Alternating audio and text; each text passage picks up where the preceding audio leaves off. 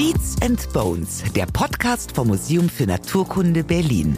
Wissen aufs Ohr in Kooperation mit der Berliner Sparkasse. Eine Pflanze kann nicht weglaufen. Wenn du ein Reh bist und es kommt ein Wolf, kannst du laufen. Wenn du eine Pflanze bist und es kommt ein Schaf, kannst du nicht weglaufen. Da musst du also die chemische Keule rauspacken. Da musst du dich zu etwas machen, was vielleicht nicht jedermanns oder jeder Fraus Geschmack ist. Sie geben keinen Mucks von sich. Oft bemerken wir sie gar nicht, treten sie manchmal sogar mit Füßen. Pflanzen umgeben uns, auch im urbanen Raum.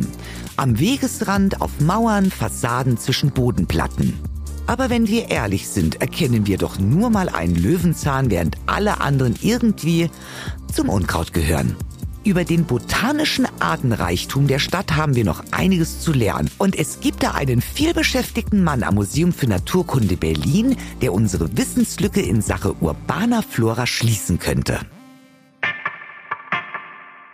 Professor Johannes Vogel, Generaldirektor des Museums und Botaniker aus Leidenschaft, hat viel zu erzählen.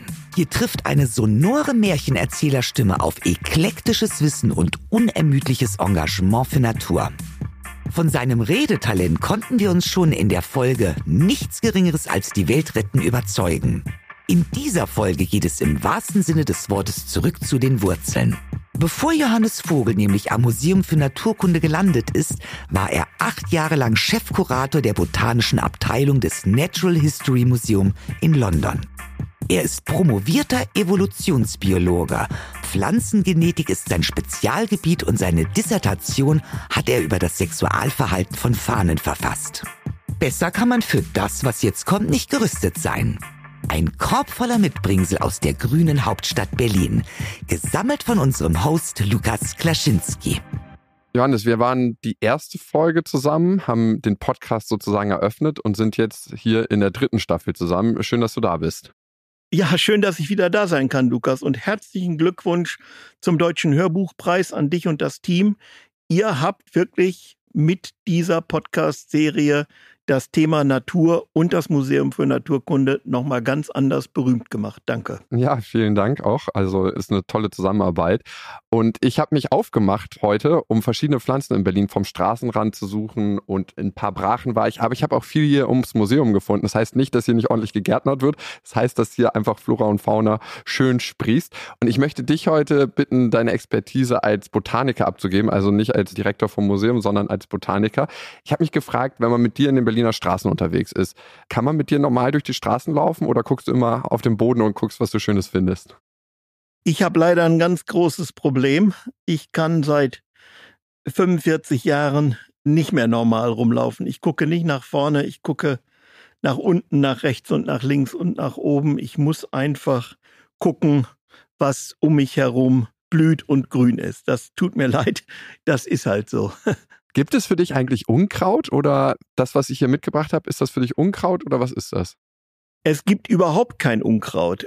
Pflanzen sind da, weil es für sie da einen Raum gibt zu wachsen. Und wir glauben als Menschen, uns anmaßen zu können, die Natur in für uns Nützliches und Schönes und für uns Unnützliches und Unschönes einordnen zu können. Das maßen wir uns einfach so an. Deswegen sagen wir dann zu einigen Dingern schöne Blumen und zu anderen Unkraut. Und diese Anmaßung finde ich schon ziemlich herausfordernd. Für einen Botaniker ist eben halt jede Pflanze schön. Okay, dieser Haufen, können wir irgendwie hier eine Sortierung reinbringen in groß und klein, beziehungsweise vielleicht thematisch da eine Sortierung reinbringen? Ja, ja, Lukas, ich habe hier drei Sachen liegen, die du mitgebracht hast, die uns etwas erzählen darüber und worüber ich auch selber geforscht habe, was die Beziehung zwischen Pflanzen und Klimawandel ist. Und zwar, was die Pflanzen uns erzählen, wie der Klimawandel früher in Europa gewirkt hat. Und damit können wir leider auch ableiten, was uns in der Zukunft bevorsteht. Und dann haben wir hier neben diesen riesigen Geschichten, die jetzt eben halt ablaufen, weil die Welt sich verändert, können wir ja gleich drüber reden. Und dann eben halt nochmal ein paar Pflanzen, die du hier mitgebracht hast, die uns vielleicht erzählen, was Pflanzen für uns heute tun und was wir vielleicht auch für die Natur, gerade auch in Städten heute tun können. Ja, äh, verbreitet, gerade im Speckgürtel von Berlin, im Wandlitzer Raum, die Buche. Vielleicht kurz zur Beschreibung, woran erkennt man eine Buche? Tja, woran erkennt man eine Buche? Das ist für mich schon so schwierig, weil ich eine Buche sofort erkenne auf Kilometer hin. Also Buche ist der Hauptbaum in Mitteleuropa. Der ist eben halt wirklich an die Böden, die hier vorherrschen, aber auch an das Klima, nämlich relativ milde Winter, vier Jahreszeiten, Frühjahr, Sommer, Herbst, Winter und eben halt hauptsächlich Sommerregengebiet, was ja Mitteleuropa ist. Also das Mittelmeergebiet ist ein Winterregengebiet und Mitteleuropa ist ein Sommerregengebiet. Und diesen Sommer erfahren wir jetzt ja, dass es ein Sommerregengebiet ist. Wir haben aber auch drei Jahre gehabt, wo es eben halt im Sommer und im Frühjahr nicht geregnet hat. Und da werden wir ja gleich drüber reden. Das betrifft die Buche natürlich. Also die Buche ist der Hauptbaum. Man erkennt sie da, wo relativ gute Luft ist, an sehr schönen, gerade gewachsenen grauen Stämmen. Sie haben ein sehr, sehr dichtes Blatt. Im Herbst findet man die schönen Bucheckern, die man ja auch essen kann. Es sind doch durchaus dunkelgrüne, flaschengrüne Blätter und es ist eigentlich der hauptsächliche Baum, eine glatte graue Borke. Manchmal ist die Borke auch grün, dann ist eben halt viel Stickstoff in der Luft und es wachsen Algen auf der schönen Borke. Okay, wir hatten jetzt zwei Sommer, die extrem heiß waren, die extrem trocken waren. Wie schadet das der Buche? Ja, ich hatte letzten Sommer die Aufgabe, von Südbayern nach den Niederlanden zu fahren, musste einen großen Umweg fahren, weil eben halt das Ruhrgebiet, wie wir alle wissen, immer vollgestopft ist. Ich konnte zu dem Zeitpunkt leider den Zug nicht benutzen. Bin also die Strecke von Fulda über Kassel, dann über den Teutoburger Wald bis nach Rotterdam praktisch gefahren. Und das war eine der erschreckendsten Reisen, die ich je gemacht habe. Mein Vater kam aus Nordbayern, das heißt also vom frühen Lebensjahren an, ich bin jetzt 58, also ich kann mich so ungefähr an die letzten 50 Jahre meines Lebens gut erinnern, sind wir eben halt jedes Jahr von Bielefeld nach Hof gefahren und daher kenne ich die Strecke ganz gut. Und das ist ja eine Strecke, die doch sehr hügelig ist, so ein bisschen Mittelgebirgscharakter eben halt hat, mit Sicherheit 400 Höhenmeter hat und dann siehst du ein paar Hügel, die vielleicht so auf 700 raufgehen. Und dass natürlich die Fichte, die in diese Gebirge überhaupt nicht gehört, von den trockenen Sommern stark betroffen ist und eben halt eigentlich jetzt tot ist, das hat mich nicht so sehr verwundert. Das ist eine Sache, die eben halt wirklich schon lange überfällig sozusagen war. Auch zeigt, wie nicht nachhaltig Forstwirtschaft in Deutschland betrieben wird.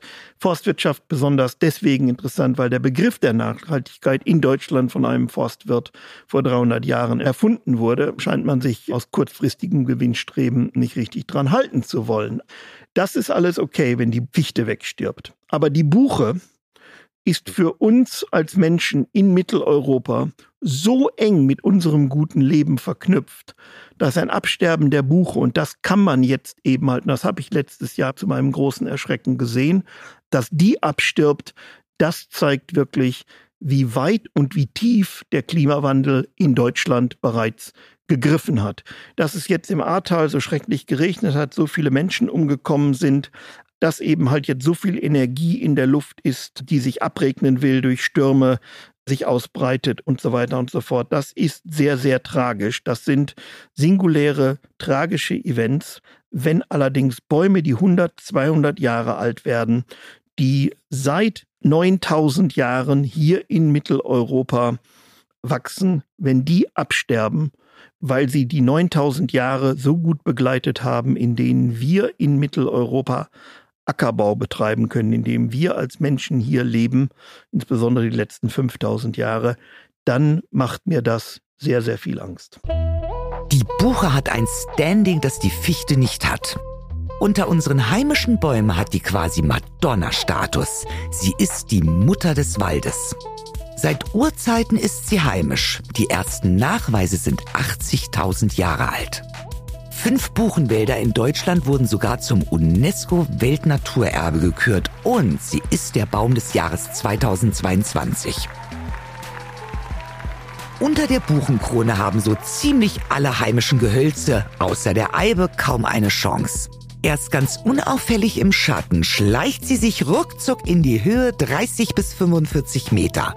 Und dann, wenn sie ihr Blätterdach aufspannt, nimmt sie anderen Baumarten das Licht weg. Die Krone einer ausgewachsenen Buche kann bis zu 600 Quadratmeter beschatten. Mit den eigenen Waffen ist die Buche aber nicht zu schlagen. Ihre Sämlinge sind sehr schattentolerant. Am richtigen Standort wächst sie nahezu konkurrenzlos. Licht, Wasser und Nährstoffe. Um die drei Elemente herrscht zwischen Bäumen ein ewiges Rennen. Und genau die beiden letzten sind die wunden Punkte der Buche. Seit 2018 hat wegen der trockenen Sommer das große Buchensterben begonnen. Zum wenigen Wasser gesellen sich Insekten und Pilze dazu, die es auf die Buche abgesehen haben. Junge Buchen können sich daran zwar eher anpassen, aber die alten, und das ist bei uns Menschen ja ähnlich, haben Schwierigkeit mit neuen Bedingungen klarzukommen. Und genau die sind vielleicht nicht mehr zu retten. Die Zukunft unserer heimischen Buchen bleibt ungewiss. Die Buche ist auch ein Indikator für fruchtbaren Boden, oder? Ja, die wächst gerne hier in Mitteleuropa. Mitteleuropa hat grundsätzlich recht fruchtbare Böden außerhalb der Hänge in Mittelgebirgen, weil eben halt die ganze Landschaft in Europa eigentlich durch Vereisung geprägt ist. Man kann sich das heute vielleicht nur noch schwer vorstellen. Vor 18.000 Jahren war die Höhe der letzten Eiszeit. Wir haben in den letzten zwei Millionen Jahren hier in Europa auf der ganzen Welt sieben große Eiszeiten und Warmzeiten hinter uns gebracht. Und die haben die Verbreitung von Tieren, die Verbreitung von Pflanzen und auch die Entwicklung des Menschen sehr eng begleitet. Und die letzte Eiszeit, wo eben halt wirklich vier Kilometer Eis auf Skandinavien lagen, also ähnlich wie eben halt heute in der Antarktis noch zu finden ist, mehrere Kilometer Eis auf einer Landmasse. Das war vor 18.000 Jahren. Und dann hat sich das Klima eben halt relativ rapide erwärmt. Und diese riesigen Gletscher, die eben halt bis nach Berlin gekommen sind, also wir wohnen im Prenzlauer Berg, wir wohnen auf einer Moräne. Das ist in einer dieser Eiszeiten eben halt von diesen riesigen Eismassen, die haben Gerölle, Geschiebe, Sand, alles vor sich hergeschoben und haben es da abgelagert, wo die Gletscher aufgehört haben, sich weiter noch nach Süden zu wälzen oder eben halt in den Alpen nach Norden zu wälzen. Und wie gesagt, wenn man nach München reinfährt, sieht man diese Moränenlandschaft, bevor man nach München kommt. München selber ist ja auf mehreren hundert Metern Schotter, die die Gletscher eben halt aus den Alpen runtergetragen haben. Und wir hier in Berlin sitzen auf 60, 80 Meter Schotter, den die Gletscher aus Skandinavien weggehobelt haben und hier praktisch in diesen letzten zwei Millionen Jahren liegen gelassen haben.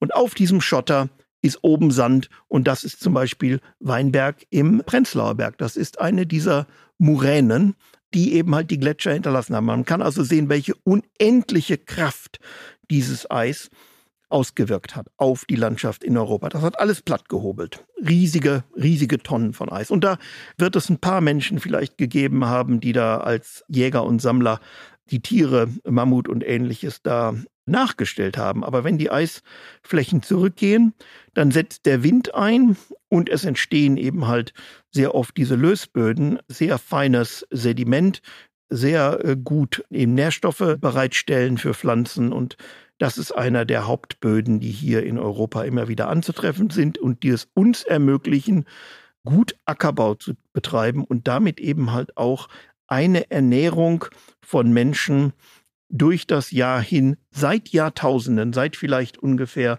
4.000, 5.000 Jahren zu ermöglichen. Das ist ein unendliches Geschenk der Natur und vielleicht auch der Eiszeiten, wenn man so sagen kann zwei weitere Pflanzen, die ich mitgebracht habe. Was sagen die über den Klimawandel aus? Beziehungsweise konnten die erst entstehen durch Klimawandel? Ja, ich habe hier zwei Pflanzen, die ein bisschen schwieriger vielleicht zu erklären sind, auch dass man sie vielleicht schwieriger wiederfindet. Das eine äh, ist eine Schaumkresse. Okay, das hätte ich jetzt als äh, klassisches Unkraut identifiziert. Genau, das sieht auch aus wie ein klassisches Unkraut. Vollkommen richtig. In der Kategorie würde ich das auch sehen. Für mich ist das allerdings kein Unkraut, sondern mehr oder weniger Nirvana. Das ist die Schaumkresse, Arabidopsis. Es gibt davon in Europa drei Arten. Arabidopsis thaliana, das ist ein weltweit verbreitetes Ding, kommt aus Europa, ist nach Nordamerika und Asien eingeschleppt ist die Pflanze für Pflanzengenetiker. Ich bin ja selber Pflanzengenetiker. Das ist der Modellorganismus, an dem Milliarden bereits an Forschungsgeldern vergeben wurden, wo wir vieles, wie Pflanzen funktionieren, wie Blätter wachsen, wie Blüten entstehen, wie Blütenstände entstehen, welche regulatorischen Mechanismen in Pflanzen laufen, um Fressfeinden abzuwehren. Ja, ihr müsst euch das ja vorstellen. Eine Pflanze kann nicht weglaufen. Wenn du ein Reh bist und es kommt ein Wolf, kannst du laufen. Wenn du eine Pflanze bist und es kommt ein Schaf, kannst du nicht weglaufen. Wenn du eine Pflanze bist und es kommt ein Schmetterling und der legt ein paar Eier auf dich, sodass die Raupen sich entwickeln und in ihrer Entwicklung dich fressen, kannst du nicht weglaufen. Da musst du also die chemische Keule rauspacken. Da musst du dich zu etwas machen, was vielleicht nicht jedermanns oder jeder Fraus Geschmack ist.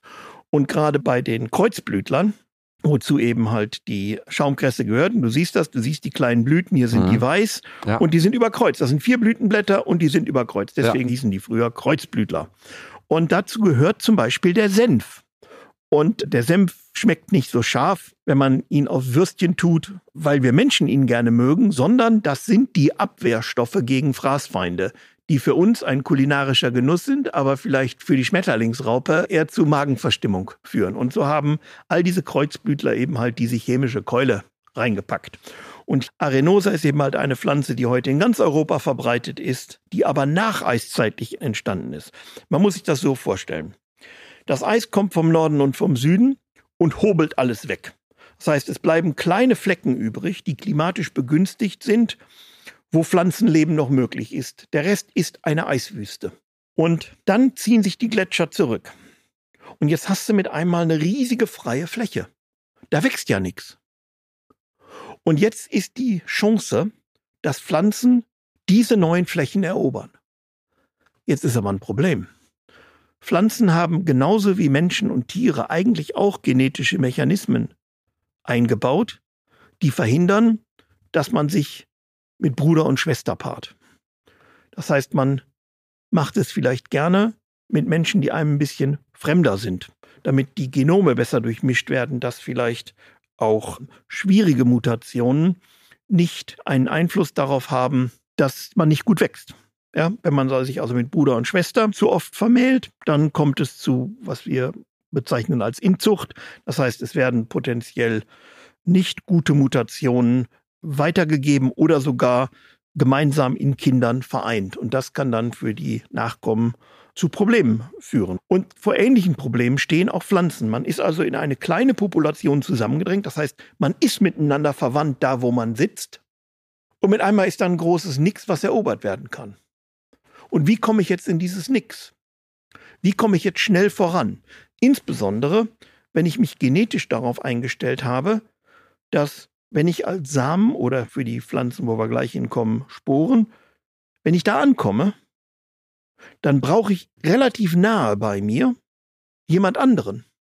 Das ist aber gar nicht immer so einfach, wenn man große Räume erobern will.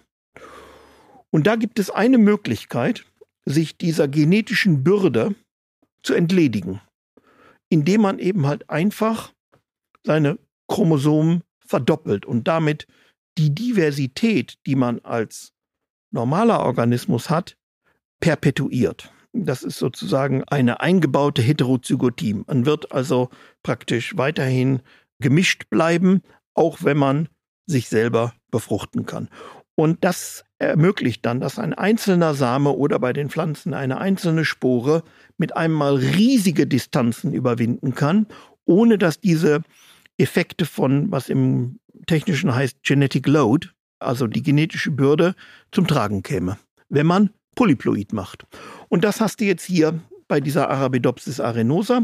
Da gibt es Restpopulationen, die die Eiszeit überlebt hat, in der Nähe der Karpaten. Und die Nachkommen in den letzten 11.000 Jahren haben eben halt ganz Europa erobert. Das ist das Spiel. Derzeit laufen wir auf eine Warmzeit zu, aber es wird auch irgendwann wieder eine Kaltzeit geben. Was bedeutet das? Solange wie diese diploiden Populationen, diese ursprünglichen Populationen in den Karpaten irgendwo erhalten bleiben, wird das Spiel beim nächsten Klimazyklus genau wieder so von vorne losgehen. Das im Umkehrschluss heißt aber, dass uns diese Pflanzen in ihren Genomen, und die können eben halt heute gelesen werden, und das ist eine der Sachen, die ich gerne gemacht habe, erzählen, was ihre Geschichte ist, aber witzigerweise ist die Geschichte dieser Pflanzen, die du zu Recht als Unkraut bezeichnest, ist auch deine Geschichte. Ist die Geschichte deiner Vorfahren, die hier irgendwann mal nach Europa gekommen sind, um hier ein gutes Leben führen zu können. Es gibt eine unheimliche Parallelität der Einwanderung von Landwirtschaft nach Europa. Das ging eben halt so neun, zehntausend Jahre an der türkisch-syrischen Grenze los. Da wurde Weizen das erste Mal kultiviert oder Vorläufer von Weizen kultiviert. Und diese Kunst des Ackerbaus wurde dann eben halt innerhalb von 5000 Jahren in die dann klimatisch günstige Landschaft Mitteleuropas hineingetragen. Wir haben es ja erlebt, dass syrische Flüchtlinge praktisch über die Türkei dann über den Balkan nach Europa gewandert sind, und zwar innerhalb von Wochen. Das ist ungefähr die Reise, die der Ackerbau vor 9000 Jahren begonnen hat und hat eben halt 4000 Jahre gebraucht oder teilweise 5000 Jahre, um dann eben halt Irland und Skandinavien zu erreichen. Es sind aber immer die gleichen Routen und jetzt witzigerweise oftmals auch für Pflanzen und Tiere, aber auch für Menschen. Es gibt da eine ganz große Parallelität und deswegen ist das Studieren von Pflanzen, was ich gemacht habe und was mir wirklich super viel Spaß gemacht hat, das hat mir sehr viel gegeben, um auch zu verstehen, wie Natur und Gesellschaft eigentlich in großen Parallelitäten arbeiten wenn du erzählst, es gab Eiszeiten, dann ist der Klimawandel etwas, was die Erde eigentlich gewohnt ist. Wozu steht das jetzt im Kontrast? Eigentlich ist Klimawandel für die Natur als solches, für die Vielfalt der Arten, die mit uns auf dieser Erde leben, kein Problem. Einige werden aussterben, andere werden sich ausbreiten und wir können ja gleich vielleicht auch über Pflanzen reden, die nur entstanden sind, weil es Klimawandel gibt. Da liegen hier jetzt noch zwei vor mir. Das ist auch das Thema eigentlich meiner ursprünglichen Forschung, die ich für 20 Jahre gemacht habe, gewesen, wie eben halt Umweltveränderung und Eiszeiten Diversität produzieren. Also, für die Natur als solches ist Klimawandel etwas, womit die Natur, könnte man fast schon sagen, gelernt hat, umzugehen. Die Herausforderung ist aber, dass wir als Menschheit in den letzten 10.000 Jahren, in denen wir uns ausgebreitet haben, in denen wir Ackerbau und Viehzucht gelernt haben, in der Zeit, in der wir Pflanzen für uns kultiviert haben oder domestiziert, sagt man im Wissenschaftlichen, wo wir Tiere zu Nutztieren gemacht haben, Wildtiere zu Nutztieren gemacht haben, Kühe, Hühner, Schafe, Ziegen, Schweine, die sind alle von uns als Wildtiere domestiziert worden, um eben halt in Ställen gehalten zu werden, auf Weiden gehalten zu werden und so weiter und so fort. Das ist alles in den letzten 10, 12.000 Jahren passiert. Wir haben uns deswegen über die gesamte Erde ausgebreitet. Wir haben uns unendlich vielfach vermehrt. Das ist aber eine Zeit gewesen, in der das Klima stabil war. Wir haben diesen Fortschritt, diese Ausbreitung, dieses gute Leben in Anführungsstrichen, einem stabilen Klima zu verdanken. Und dieses stabile Klima haben wir aufs Spiel gesetzt. Und das ist wirklich das Absägen des Astes, auf dem wir als Menschen sitzen. Pflanzen, die uns ernähren, haben eine Kulturgeschichte. Und die hat dann angefangen, als wir Menschen sie zum ersten Mal domestiziert haben. Genau, das hat ja bei Hunden schon gut geklappt. Mit dem Anbau von Pflanzen fing es an. Eine der ersten Kulturpflanzen war, Genuss soll schließlich nicht unterschätzt werden, die Weinrebe, Vitis vinifera. Aus dieser wilden Weinrebe wurden dann die ersten Edelreben gezüchtet. Die waren dann nicht mehr zweigeschlechtig, sondern Zwitter, um die Befruchtung zu erleichtern. Mit dem Anbau von Pflanzen hat sich auch die Züchtung entwickelt. Bei jeder Zucht gehen Gene verloren und das ist sogar das Ziel unerwünschte Gene, also unerwünschte Eigenschaften vermeiden. Dass dabei andere Gene auch verloren gehen, ist quasi der Kollateralschaden der Züchtung. So geht aber nicht nur die genetische Vielfalt verloren, sondern auch Eigenschaften, die für spätere Züchtung doch mal relevant werden könnten. Gut, dass es Pflanzengenbanken gibt. Diesen Banken darf man ausnahmsweise mal vertrauen. 1750 gibt es von ihnen weltweit und es wird dort Saat- und Pflanzgut von Kulturpflanzen aus aller Welt gelagert. Sozusagen ein großes DNA-Archiv. So bleiben auch noch die alten Arten für die Züchtung und Forschung erhalten, die nützliche Eigenschaften besitzen. Zum Beispiel eine höhere Widerstandskraft gegenüber Umwelteinflüssen. In Zeiten des Klimawandels nicht so uninteressant. Ich habe noch eine ganz kleine Pflanze mitgebracht, bei der ich mir unsicher bin, ob das Farn ist. ja, du hast natürlich, wie das zu erwarten war, genau meinen Geschmack getroffen. Das ist eine der Pflanzen, über die ich meine Doktorarbeit gemacht habe. Das ist die Mauerraute, Asplenium rutamuraria. Die ist hier am Tiergebäude. Das ist neben dem Museum und an den Mauern hier recht verbreitet.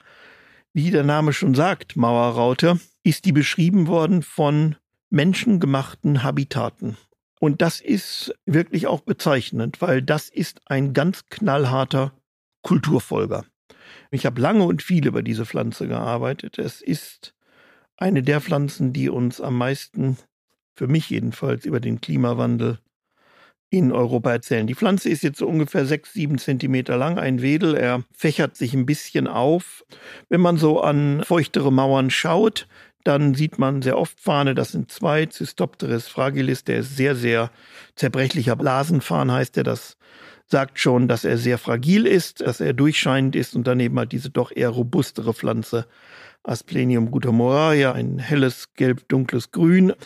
Ja, Unterseite braun, alles voll mit Sporen und wie gesagt Innenmauerritzen an natürlichen Felsen, aber insbesondere auch an Friedhöfen, Gebäuden und ähnliches oft zu treffen. Und das ist eine der häufigsten Pflanzen. Die konnte sogar Linnaeus bereits aus Skandinavien beschreiben. Ich habe diese Pflanze selber an der Kathedrale in Lund gesehen, die fast 1000 Jahre alt ist. Das heißt, diese Pflanze ist sehr schnell dem menschlichen Bauen insbesondere mit Kalkstein gefolgt oder auch mit Mörtel.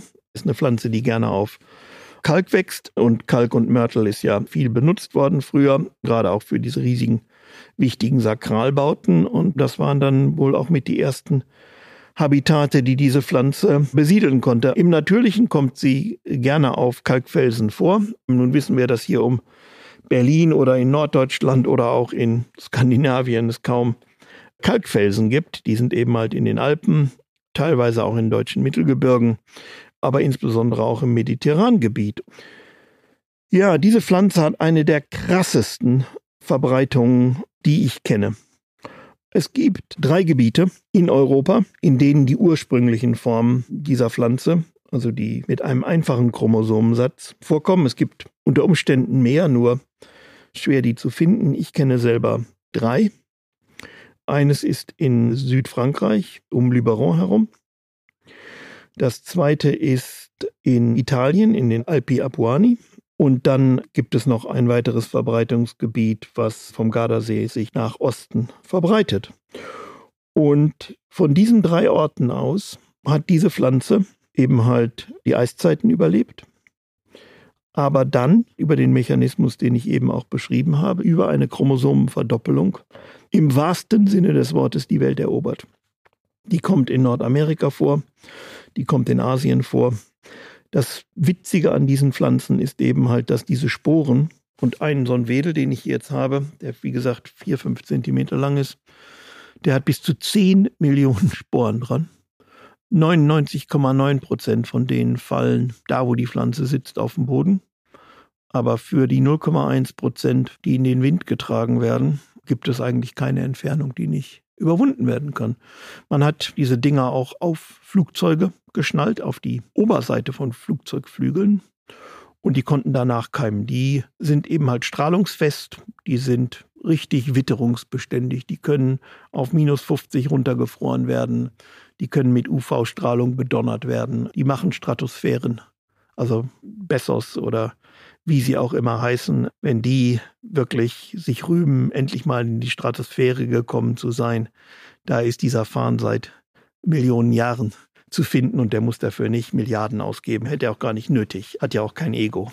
Ja, und die überleben das eben halt ohne Blechhülse drumrum. Das hat man alles testen können und diese Bewegung in Richtung All ermöglicht ihm eben halt globale Verbreitung zu erreichen und das eben halt durch die Möglichkeiten die praktisch Klimawandel diesen Pflanzen gibt, weil die ursprünglichen Populationen, die auch heute noch in diesen Gebieten gut zu finden sind, die haben es ja eigentlich gar nicht nötig, aus diesen Gebieten wegzugehen, weil sie eben halt in den letzten zwei Millionen Jahren gezeigt haben, dass sie Warm- und Kaltzeiten in diesen Gebieten überdauern können. Sie wandern eben halt einfach diese Gebirge rauf und runter.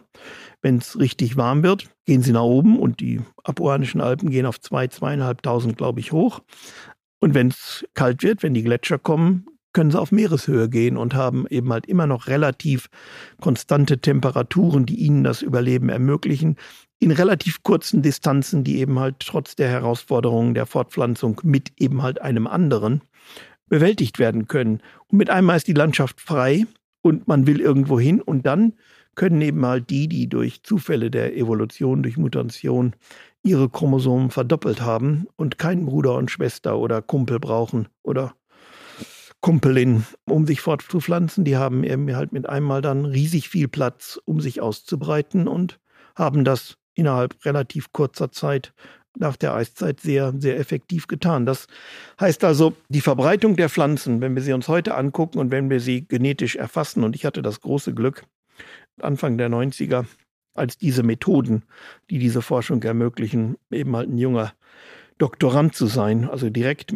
mit meinem Interesse an Pflanzen, aber eben halt mit dem aufkommenden Wissen um genetische Möglichkeiten von Pflanzen zu erforschen, eben halt diese Forschung durchführen zu können. Das war wirklich eine tolle Zeit, hat mir viel gebracht. Und wenn ich das heute sage, ich habe vor 25 Jahren angefangen, über Klimawandel und Genetik von Pflanzen zu forschen, dann klingt das vielleicht für viele wie ein unendlich alter Hut, weil eben halt heute über Klimawandel Tag und Nacht geredet wird. Das war zu der Zeit Anfang der 90er Jahre noch nicht ganz so der Fall. Ich frage mich immer, wie viel Forschung ist noch nötig zum Thema Klimawandel? Wissen wir eigentlich genug mittlerweile? Das ist eine super Frage.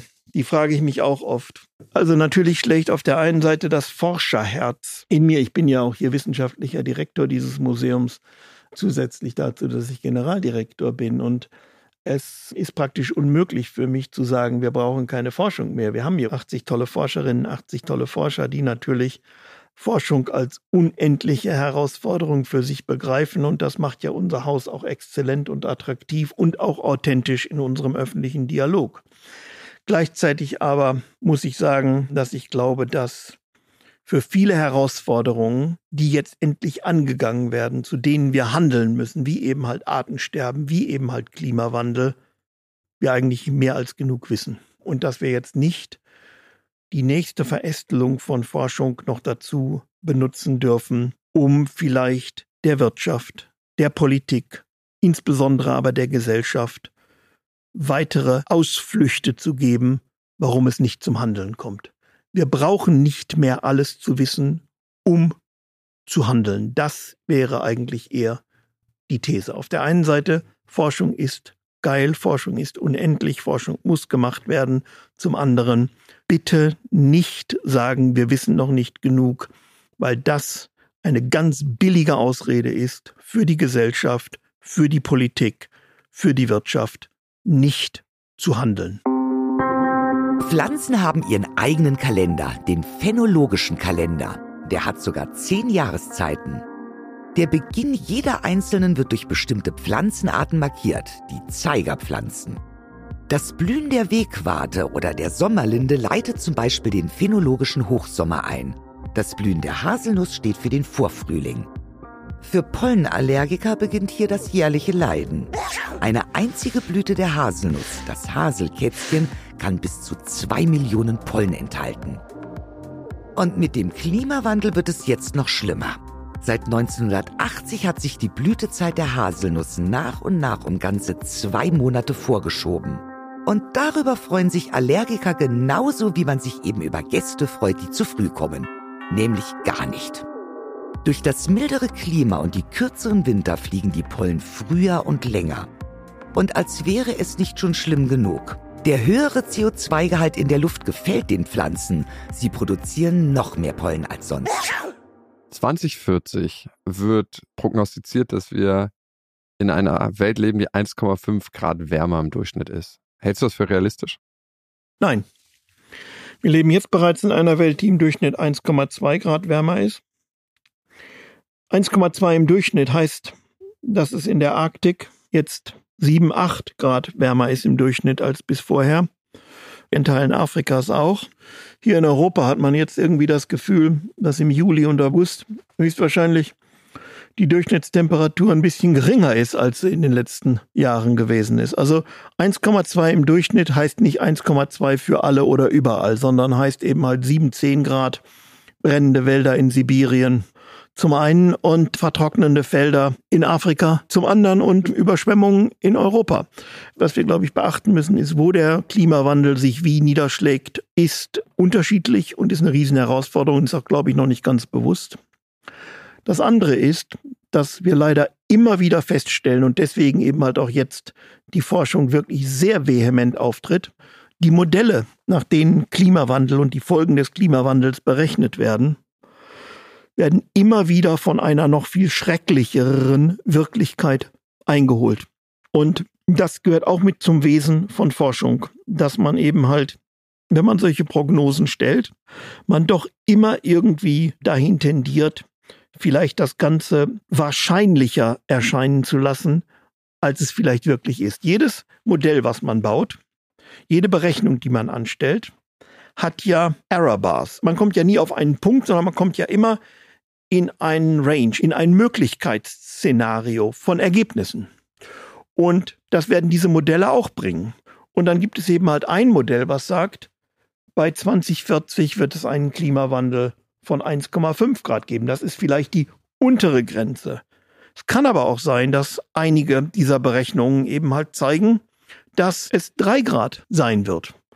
Und dann ist es immer für die Wissenschaft angebracht, gerade bei solchen Themen, die ja auch so essentiell sind, jetzt politisch und wirtschaftlich. Weil so wie wir denken, so wie wir handeln, so wie wir wirtschaften, so wie wir konsumieren, kann es ja nicht weitergehen. Das heißt, wenn man Alarmglocken läuten lässt, dann müsste ja eigentlich ein Handeln folgen. Wenn die Kirche brennt, dann geht eigentlich das Dorf zusammen und löscht den Brand.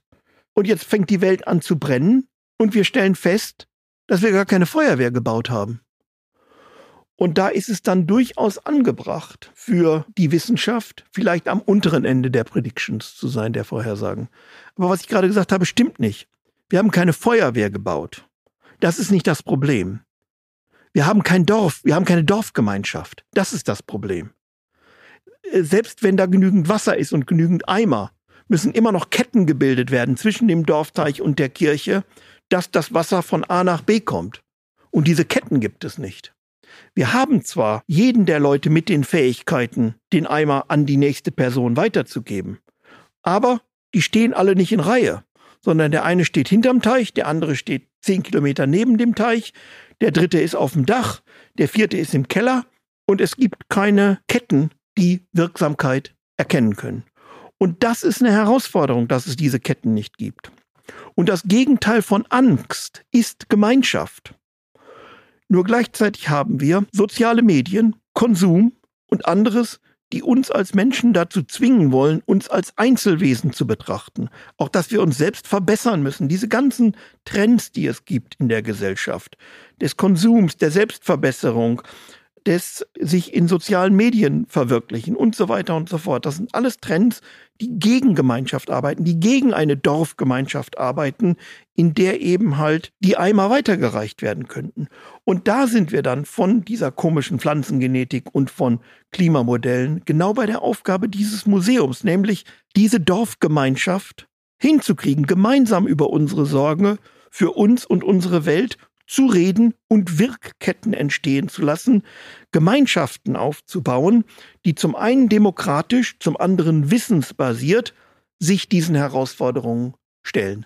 Und da sind Museen prädestiniert und das ist die Aufgabe, die wir uns gemacht haben. Und von daher ist eben halt der Weg irgendwie von der Forschung, die ich gemacht habe und dem Verständnis des Einflusses von Klimawandel auf die Möglichkeiten von Menschen ein gutes Leben zu führen, hin zu sagen, ich habe jetzt aber einen Anspruch, dass meine Organisation bitte mal was dagegen tut und versucht, Wirkketten und Gemeinschaft zu stiften, die etwas dagegen tun kann, die ist dann gar nicht mehr so weit. Wirkketten habe ich verstanden. Ich habe auch rausgehört, dass 1,5 Grad schon früher erreicht werden, also dass wir da nicht 2040 sind, sondern vielleicht sogar schon 2030, wenn wir jetzt schon bei 1,2 Grad sind. Wie kann das Museum diese Wirkketten erzeugen? Ja, also ich meine, Corona hat jetzt natürlich richtig reingehauen, nicht? Da können wir ja auch nichts dran ändern. Aber 2019 haben wir mit 60.000 Leuten hier, jungen Erwachsenen in Berlin, im direkten Dialog gestanden zu wichtigen Themen. Wir erreichen, wie du weißt, 800.000 pro Jahr, wenn wir offen sind ist ganz toll. Wir schaffen es jetzt wieder bis zu 40.000 pro Monat trotz Corona ins Haus zu holen. Also ich bin da unheimlich stolz auf mein Team, wie die das hinkriegen. Veranstaltungen können wir leider weiterhin nur sehr wenige machen. Also erstmal einen Raum schaffen, in dem gemeinsam geredet werden kann, in dem gemeinsam Sorgen, Ideen ausgetauscht werden können. Das ist erstmal das Allerwichtigste.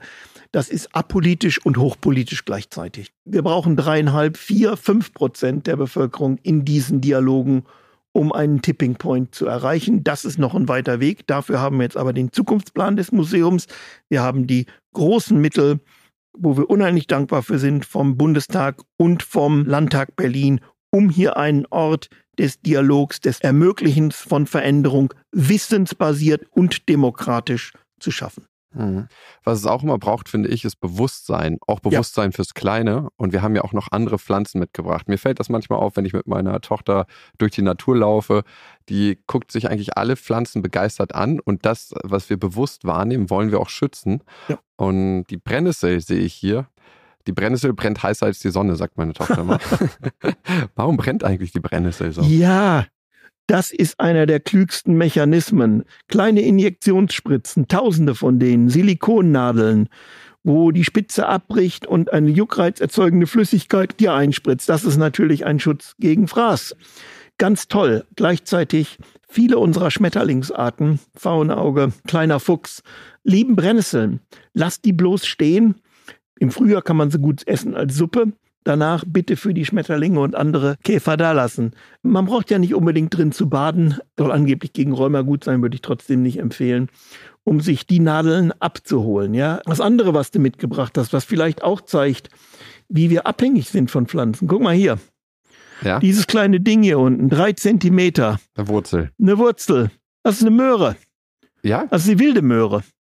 Da okay. kannst du jetzt natürlich nichts essen. Das ist vielleicht zwei, drei Millimeter im Durchmesser, ja. Aber du siehst schon, die Farbe ist rot. Mhm. Ich habe es jetzt rausgezogen, ist vielleicht drei, vier Zentimeter lang. Mhm. Als Kulturpflanze hättest du da jetzt eben mal Sonnenoschi, ja. 30 Zentimeter und zwei, drei Zentimeter dick. Ja, hier ist die Möhre, wächst überall die wilde Möhre. Ganz toll.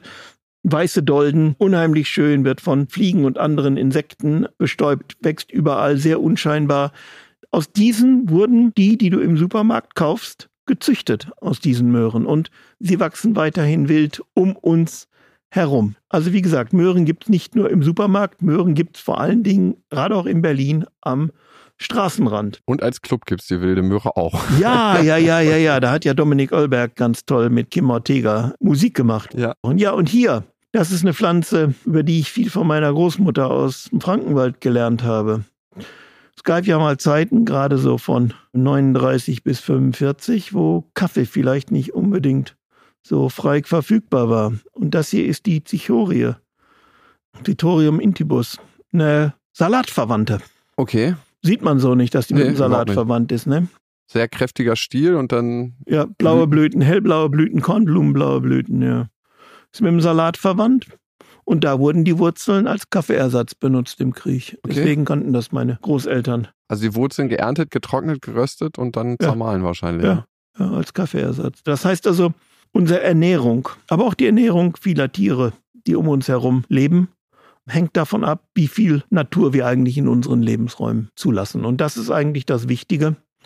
Ein aufgeräumter Garten, ein Garten mit Kies und Steinen und der einzelnen Nelke drin. Ist weder Kunst noch Natur, muss ich ganz ehrlich sagen. Ist einfach nur ein Armutszeugnis. Ich ergötze mich an der unendlichen Vielfalt des unaufgeräumten, schönen Berlins. Und es gibt keine naturreichere Stadt eigentlich als Berlin in Deutschland. Und ich hoffe, dass das so bleibt und dass man auf diese Gewächse vielleicht auch als Zuhörerinnen und Zuhörer hier nicht schaut und sagt, das muss jetzt weg, sondern dass man sagt, schön, dass das alles mit und bei mir lebt.